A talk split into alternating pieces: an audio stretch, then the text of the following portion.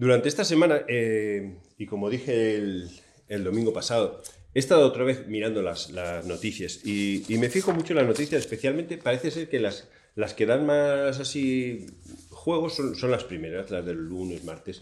Entonces me fijo mucho en las noticias y esta semana estuvieron hablando de cómo ha cambiado la forma de vestirnos en las empresas y vestirnos cara, cara a aquellos que, en realidad tenemos que rendir cuentas o con, los que tenemos eh, una relación laboral. No hablo tanto de vestirnos en casa, que ya sabemos que todos hemos usado eh, durante la cuarentena el chándal, ha sido la vestimenta oficial de, todo, de todos los sitios. Incluso algunos dicen que el pudor a usar el chándal ha desaparecido porque antes si parecía estaba mal visto, ahora ya no está mal visto, eh, la ropa cómoda, ropa ancha, ropa lo que sea, pero el, un poco, déjame entre comillas, el colmo de las cosas es que eh, no solamente era el uso del chándal, sino que es que eh, se han visto situaciones realmente comprometidas. Un ministro de un país que no me, no me acuerdo, o si me acuerdo, no quiero mencionarlo, porque no, no viene al caso, estaba haciendo una videoconferencia con todos los demás y este estaba usando un móvil. Y entonces cuando estaba usando el móvil o estaba usando un aparato que era pequeño, eh, se cae el aparato que era pequeño y se descubre que en realidad él estaba vestido solamente en la parte de arriba y en la parte de abajo no. Eh, estaba en ropa interior. Entonces, claro, todo un escándalo, todo lo cogió el móvil rápido, fue, un segundo, pero estos, de estos segundos que quedan para toda la vida, estos segundos que alguien lo coge ya, ¡pum!, ya todo el mundo lo sabe. Em, no sé cómo quedó el asunto. Yo creo que como meramente algo anecdótico. Pero eh, esto hizo pensar o, decir, bueno, es que eso está ocurriendo en más sitios, está ocurriendo en más sitios. Y mira, pongo este dibujo, más o menos ahí te hacen la idea. Eh, puedes estar trabajando, como te están viendo solamente la parte de arriba, puedes estar trabajando perfectamente en tu casa, cómodo, como tú quieras, solo te ves la parte de arriba. Y e incluso tú puedes cambiar de camisa muchas veces, de corbata muchas veces, tener mucho, muchos, muchas cosas. Eso cambia y dicen, ¿en qué cambia en, cuanto a nuestro estilo o, en cuanto empresariamente? ¿Qué cambia? Mira, las mascarillas, por ejemplo, se convierten en, un accesorio. Tú estás hablando en público y necesitas mascarilla, pues está la típica azul, pero luego han salido mascarillas de, ya de, diseño, donde tú puedes poner un filtro y tienes tu mascarilla personalizada tuya, única, exclusiva. Están las rosas, las azules, las de pato, las de... Puedes poner la que sea, mientras sea una mascarilla segura. Pero también decían que es muy importante el peinado, que antes a lo mejor en la oficina pues ibas peinada lo que sea, pero ahora es que te están viendo y si eres una mujer y, te peinas, te, peinas, te peinas, supongo que te, peinas, eres una mujer, entonces lo que están viendo es la parte de arriba. Entonces está adquiriendo mucho, mucha importancia el peinado. Incluso está viendo muchos vídeos para tener peinados distintos, porque no vas a aparecer siempre con el mismo peinado en la reunión de, de empresa, tienes que aparecer de formas distintas. Están adquiriendo mucha importancia los pendientes, porque el pendiente es un accesorio. Está adquiriendo mucha importancia la corbata, porque muchos están usando corbatas. La corbata es un accesorio eh, de la parte de arriba.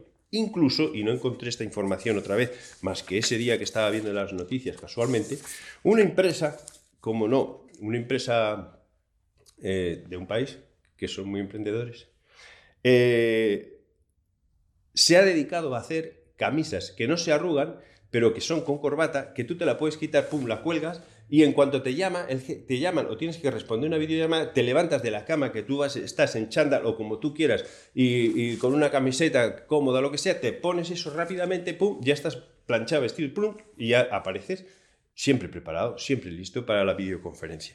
La parte de arriba eh, es la que damos importancia. yo pensé mucho en, esta, en esta parte. perdona, que me está llamando Mario estos son problemas de directo. Sí, Mario, dime, dime. Sí, sí, estoy aquí en la. Claro, estoy grabando. Pues tengo que grabarlo hoy porque si no, no me da tiempo el otro día. Sí, ya está preparado todo eso. Sí. No, no te preocupes, ¿vale? Bueno, yo también te quiero mucho. Hasta luego. Y espérate un poco ahora que, que acaba de grabar. ¿Vale? Hasta luego. Perdóname. ¿De qué hablábamos? La parte de arriba es la parte importante. Lo de abajo no importa. En una videoconferencia, de repente terminan el grupo de trabajo Y dice, bueno, hasta luego, terminamos. Y uno ya no aguantaba más sentado, se levantó, se estiró y todo, y de repente, veis, el que está aquí, al, al, lado izquierdo arriba, pues estaba en calzoncillos. Y los demás se les queda una cara a cuadros. Al tapar los ojos, la expresión desaparece un poco, pero es muy interesante cómo, cómo reaccionan todos, cómo, cómo has reaccionado tú, con los ojos abiertos. ¿Cómo es posible que esto ocurra? La verdad es que hay algo que, nunca vas a saber. Es si yo he terminado o estoy terminando la predicación o haciendo la predicación como me has visto o bien vestido. Pero a veces lo exterior solo es lo exterior. Así que me pregunté, eh, ¿cuál es el vestuario en la vida? ¿Cuál es nuestro vestuario en la vida? Claro, somos coherentes nosotros con lo, que pensamos y lo que hacemos, somos coherentes a medias. Es decir, ¿somos coherentes solo con lo que se ve o somos coherentes íntegramente desde abajo hasta arriba? Eh, ¿Somos coherentes solamente eh, en cuando nos están viendo en la iglesia o ahora que hemos tenido oportunidad de estar solos, hemos sido coherentes en nuestra soledad? Con las cosas que nosotros pensamos. ¿Somos coherentes en los pasos que damos que están relacionados con lo que creemos acerca de Dios? ¿O no somos tan coherentes y realmente lo que nos importa es lo que vean los demás? No la parte interna, no la totalidad de, nuestro ser. Vivir como nosotros creemos. Y ese es un poco el reto. Eso es lo que me llevó a pensar. Claro, esta vestimenta medias a lo mejor nos hace reflexionar sobre nuestra vida medias nuestra vida media. En, algunas áreas sí, en otras áreas no. En las áreas eh, que económicamente me afectan, no. En las áreas que económicamente no me afectan, sí. En las áreas donde voy a ser aplaudido porque soy visto, sí. En las áreas donde estoy en secreto, donde nadie me ve, no voy a ser aplaudido, no. Eh, y busqué cómo tendría que estar vestido un creyente. Pero antes, fíjate hasta qué punto la vestimenta nos define. Y socialmente está puesto así. Tú buscas tribus urbanas, por ejemplo, y te salen un montón de tribus que ni sabía yo que tantas tribus, tanta identidad. Algunas ya se mezclan y todo. Están los hister, los emos, los punkies, punks, los heavies, los rastafaris, los frikis. Esta es la que, porque tengo amigos frikis. Esta es la que siempre usamos más. Los scatters, scatters que de skateboard, los que se visten así, que van con monopatín. Los rockabilis, los hip hop, todo, cada uno se define. Yo soy hip hop, yo me he visto como los de hip hop. Yo soy heavy, yo me he visto como los heavies. Yo soy punky, yo me he visto como los punkies.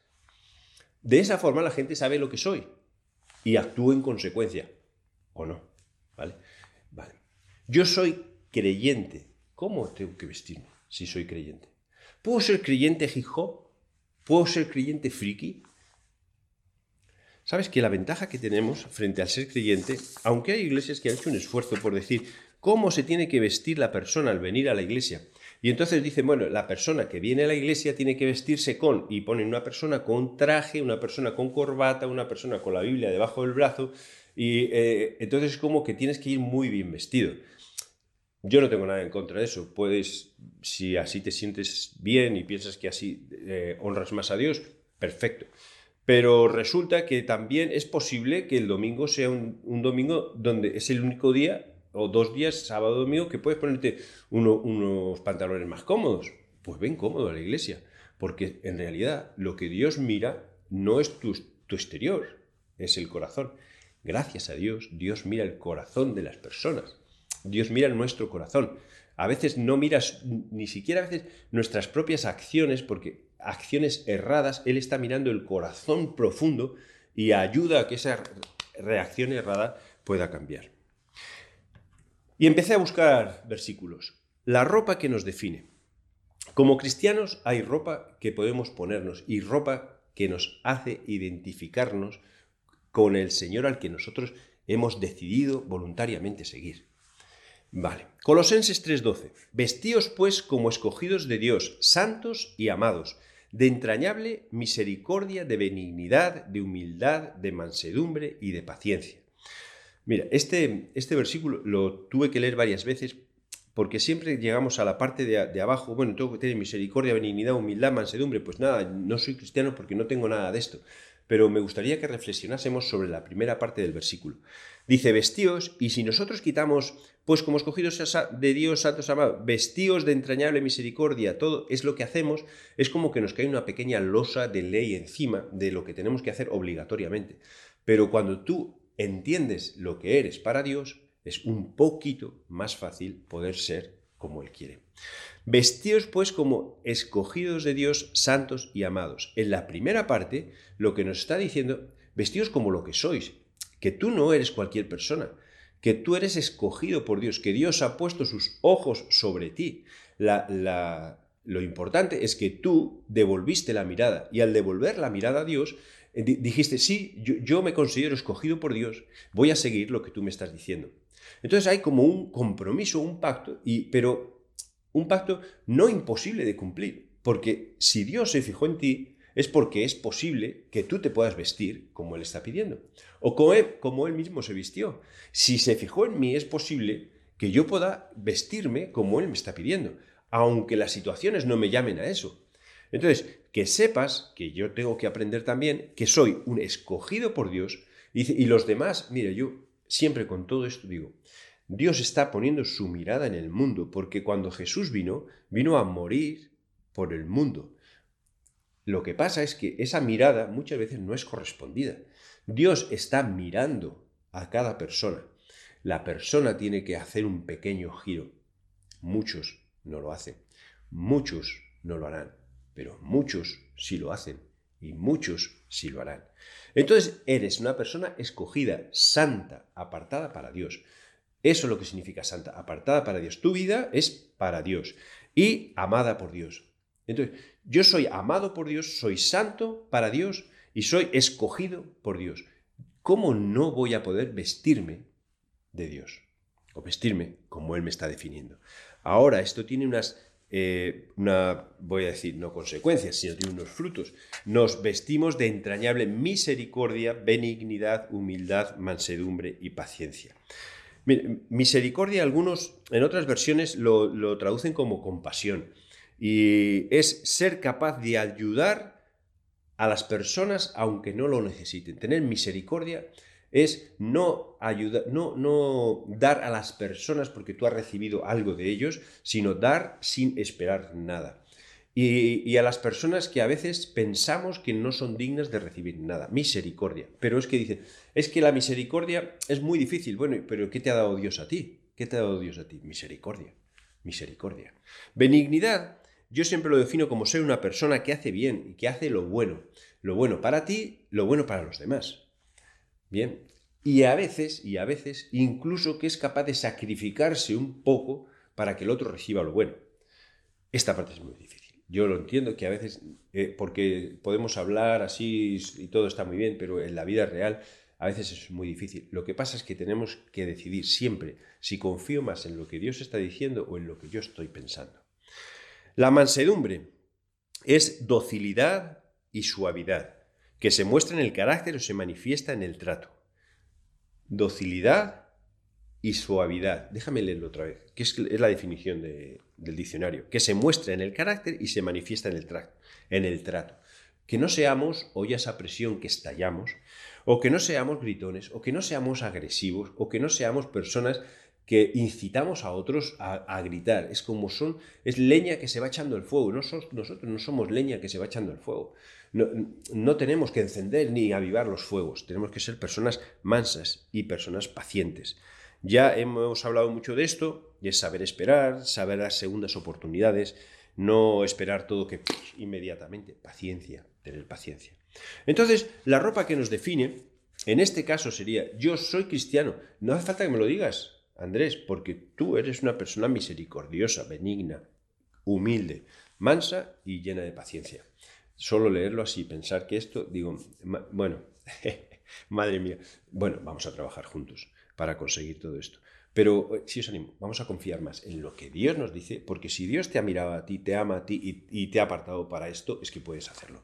Entonces, mi ropa me define, sí, y yo quiero vestirme de eso. Luego lees Colosenses 3:14, que está abajo el versículo, sobre todas las cosas vestíos de amor. Si era difícil lo anterior, aquí un poco más complicado, porque para definir el amor ágape que tenemos que estar vestidos nosotros, tenemos que leer 1 Corintios 13 y leerlo y aplicarlo a nuestra propia vida. Un amor sufrido, benigno, que no busca lo suyo propio, sino que piensa en las demás personas, que es capaz de, dar al, otro antes que, de recibir, antes que recibir yo, vestidos de, amor. Esto puede quedar, déjame usar esta palabra, puede quedar como muy cursi o como muy superficial, pero si fuésemos capaces de vestirnos de esta forma, eh, cambiarían muchísimas cosas. En nuestro interior en nuestra relación con nosotros, en nuestra relación con nuestro prójimo y en nuestra relación con Dios. Seguimos. Mira lo que Dios nos da, porque yo pensaba en la, en la ropa. Y resulta, me vino a la mente Adán y Eva. Adán y Eva, capítulo 3, que cuando comieron el fruto, eh, que el único fruto que Dios había dicho, mira, podéis comer de todos los demás menos de este. Y algunos piensan, claro, ¿y por qué de este no si es más bonito? Es que cuando dice todos los demás, los demás eran igual de bonitos que ese pero ese no. Vale, pues ¿qué hicieron? Comer ese. Eso cayó sobre nosotros eh, una losa, que es el pecado por el libre albedrío, por haber escogido el camino que nosotros queríamos. Pero esa losa no la quitó, no la quitó Dios. Igual que nosotros no la pusimos, Dios no la quita. Ahora, ocurrió algo muy interesante con la ropa. En cuanto apareció Dios otra vez, después de haber pecado, después de haber desobedecido, eh, Adán y Eva, Eva y Adán, en ese momento se les abrieron los ojos y los dos se dieron cuenta de que estaban desnudos. No me imagino esta escena. No, no puedo. Es como se han visto toda la vida, son los que están allí, se ven toda la vida desnudos, de repente abren los ojos y ¿qué haces desnuda? ¿Y qué haces tú desnudo? Entonces se cosieron hojas con, eh, entonces cosieron hojas de higuera y se cubrieron con ellas. Se hicieron, dice, como unos delantales de hojas de higuera. Era lo máximo que podía hacer el hombre para cubrir su pecado, cubrir su desnudez. Era lo que podía hacer el hombre. En el versículo 21 de Génesis 3, después de que Dios dice, mira, las consecuencias de lo que habéis hecho es esto, esto, esto y esto, que eso puede ser otro tema. Dios el Señor hizo ropa de pieles de animales para que el hombre y su mujer se vistieran. ¿Ves alguna diferencia entre el tipo de ropa? La solución que el ser humano puso para su propia vida fue hojas de higuera, que no me imagino yo esos delantales, ni lo que tendrían que picar, ni lo difícil que tendría que ser haberlos cosido, ni lo que se tendrían que romper. Y entonces Dios dice, y en vez de ir con estas ropas, déjame decir, ridículas, vístete con estas otras ropas. Pero esto va un paso más allá, porque hay personas que estudiando este pasaje dicen, además es que yo veo aquí un primer sacrificio porque hubo que sacrificar algún animal. Un primer sacrificio. La solución no es solamente cubrir nuestra ropa, es limpiar nuestro pecado. Hay que limpiar nuestro pecado. Un primer sacrificio que iba a ser tipo o iba a ser una imagen o que ya es como un pequeño mensaje de lo que poco a poco estamos esperando, que es el gran sacrificio de Cristo en la cruz. Em, ya no solo es un primer sacrificio, sino que lo que descubrimos es que las soluciones de Dios duran más y son mejores que las nuestras. La sociedad busca soluciones para el ser humano, serán siempre parches, las soluciones de Dios son mucho mejores. ¿Qué diferencia hay entre una vestimenta de ropa de pieles y una vestimenta cosida con hojas de, higuera?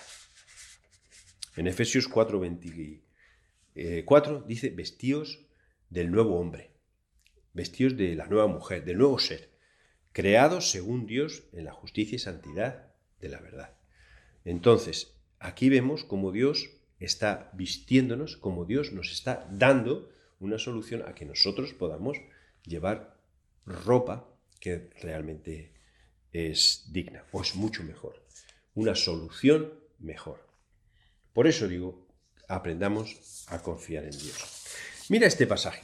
En el pasaje está hablando de David que se iba a presentar frente a Goliat y Goliat era inmensamente grande y los eh, filisteos tenían la victoria en la sartén por, por la mano y todas las cosas. Entonces, eh, vemos un poco eh, la situación de todo, todo Israel asustado, todo em, recluido en, su, en sus y el filisteo este salía y retaba, a ver qué valiente va a venir a, por mí.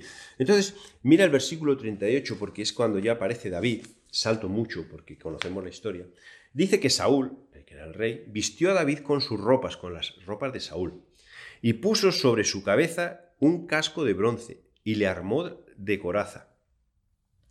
Y ciñó David su espada sobre sus vestidos y probó a andar, porque nunca había hecho la prueba. Y dijo David a Saúl, yo no puedo andar con esto, porque nunca lo practiqué. Que mm, otra vez es, si nosotros en nuestra vida pensamos que vivimos en una batalla, entonces nuestra tendencia va a ser, vale, yo me voy a poner una armadura bien fuerte, fuerte, que pueda vencer todo lo que sea. Entonces, esto ha funcionado estos hombres fuertes, fuertes que han vencido, yo quiero eh, también tener mi armadura fuerte, fuerte para poder vencer la batalla. Pero cuando David se probó todo eso, dice, es que yo no puedo ni caminar con esto. No, es como decir, esto no es lo que Dios ha hecho para mí. Esta armadura no, no, no me vale. Otra vez, una solución humana que no vale para la situación y lo que Dios iba a hacer. El corazón de David estaba puesto en, en, Jehová. Dice, Jehová me ha librado de garras del león, versículo 37. Yo no tengo miedo a este hombre porque si, si yo he podido vencer grandes enemigos, porque Dios está conmigo. Entonces, le pone la armadura de Saúl. No, esta armadura no me vale. Entonces, lo que, lo que hace David, sencillamente, es decir, mira, voy a dejar esta armadura, Saúl, humana, que está aquí, muy fuerte, muy bonita, todo brillante, todo perfecto, y déjame que yo voy con mi ropa ligera, y me voy con el arma que Dios me ha dado, con esta onda que la sé manejar muy bien y cogió cuatro o cinco piedras. Mm, no me acuerdo ahora. ¿Cómo venció David? Venció con las armas que Dios le había dado. Las más sencillas, pero dadas por Dios. Pero ¿cómo venció David si, lees el pasaje? Porque confió en Dios. Si Dios me ha librado de los leones, Dios me librará de este gigante. ¿Cómo nosotros podemos vestirnos para poder vencer la batalla de cosas que creemos que son obstáculos insalvables, grandes gigantes que tenemos nosotros, pues sencillamente confiando en que Dios va a librarnos de la batalla y utilizando las herramientas que nos ha dado, a ti unas y a mí otras. A David una onda. No sé qué te ha dado a ti, qué herramienta te ha dado a ti. Claro, aquí tenemos nuestro pasaje conocido de siempre, Efesios 6, 11, y en Efesios 6:11 habla sobre la armadura de Dios, para que podáis estar firme contra las asechanzas del diablo. Y tú lees la armadura y, es una vestimenta imaginaria, pero una vestimenta donde habla de la palabra de Dios, donde habla de la esperanza, donde habla de la salvación genuina y para siempre que tienes, donde habla de, ceñirnos eh, nuestros, nuestros lomos con el cinto de la verdad, donde habla del calzado, de poder compartir lo que Dios está haciendo en nosotros y con nosotros. Todas estas cosas son la, armadura para la batalla que Dios nos ha dado. ¿Cómo me he visto? ¿Solo de, cintura para arriba? No, todo, pero como Dios, como Dios ha provisto y como Dios me ha dado. Para la propia vida hay otro versículo, Romanos 13, 14. Y estos son los últimos que vamos a ver. Dice, vestíos del Señor Jesucristo y no proveáis para los deseos de la carne. Ahora, esto así, como lo hemos leído muchas veces, es como que no llega a sentarnos a nosotros.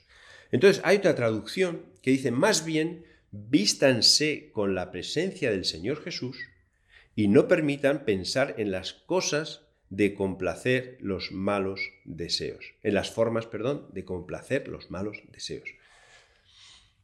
Como cristianos, tenemos que pensar, o sería interesante pensar, que alrededor de nuestro cuerpo hay como una especie de, dibujo, ¿vale? Que tiene nuestra forma, pero ese dibujo es Jesús. Entonces, cada movimiento que hacemos, si yo muevo mi mano, Jesús mueve su mano. Si yo muevo mis pies, Jesús mueve sus pies. Si yo muevo mi boca, Jesús mueve su boca. ¿Haría Jesús lo que yo hago? Es la pregunta de siempre. Si estuviese Jesús conmigo, que está, ¿Compartiría este momento conmigo? Ojo, no son preguntas para, para condenarnos. Y la ventaja que tenemos aquí es que nuestro Dios es un Dios de misericordia, de amor, de perdón, paciente y que va a estar con nosotros trabajando y trabajando y trabajando. ¿Quiere decir que estoy luchando por mi salvación? No.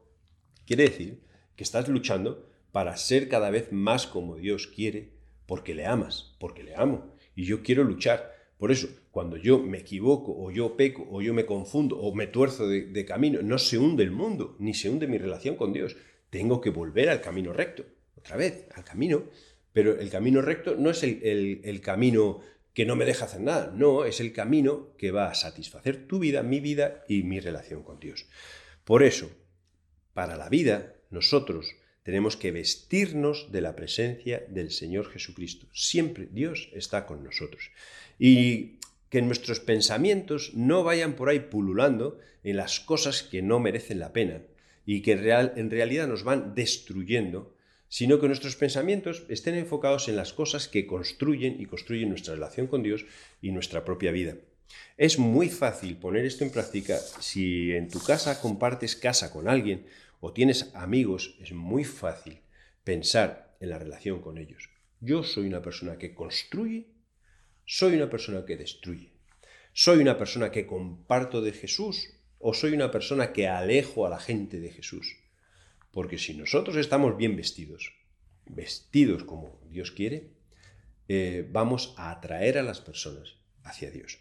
La vestimenta es una forma de hablar, porque tú puedes ser lo que tú quieras ser, siempre y cuando en tu interior y en tus acciones demuestres que el que reina en tu vida es Dios. No me importa cómo vengas, no me importa lo que, lo que hagas. Mira, solo un ejemplo así corto y, en la iglesia hace tiempo venía un chico, un chico joven y estaba en la alabanza y este eh, era punk, punk o pink, como no quieras pronunciarlo, es igual. Pero él cogía y se ponía el pelo de punta tipo escoba, y encima se lo pintaba de verde fluorescente. Y entonces salía y, tocaba la guitarra. Y había gente que me decía, Andrés, ¿esto cómo, cómo lo ves? Y entonces, la verdad, la verdad, eh, sin decir que es sabio, pero os confieso que al conocer yo a este chico y el corazón de este chico, para mí no era nada de escándalo. Porque Dios no está mirando lo externo, porque lo externo es muy fácil. Hacer las cosas externamente bien es muy fácil. Lo interno es lo difícil. Eh, hacia dónde quiere apuntar Dios. Vestuario en la vida, una iglesia bien vestida, es el reto que, me gustaría lanzaros en este momento. No importa cuando, cuando veas esto, sino que si eres cristiano, que seas cristiano. Si eres cristiana, que seas cristiana. Bien vestida bien vestido, bien vestido. Em, esto significa ser coherentes, vivir como nosotros creemos que tenemos que vivir, no, sea, no seamos hipócritas, falsos o como intentando engañar a los demás. No merece la pena eso, no merece la pena. Saber que somos amados, escogidos y santos por Dios. Amados, escogidos y santos. El orden en realidad es escogidos, santos y amados por Dios. Eso es, tiene que ser algo que, transforme tu propia vida. Es que Él te ha mirado y ha puesto sus ojos en ti. Que Dios nos ha vestido y nos ha capacitado para hacer y ser lo que Él nos está pidiendo. Y que te ha capacitado para la batalla.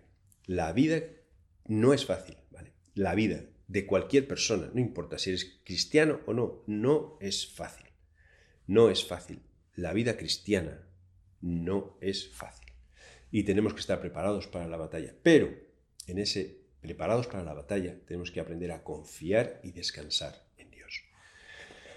Bien vestidos de arriba hasta abajo.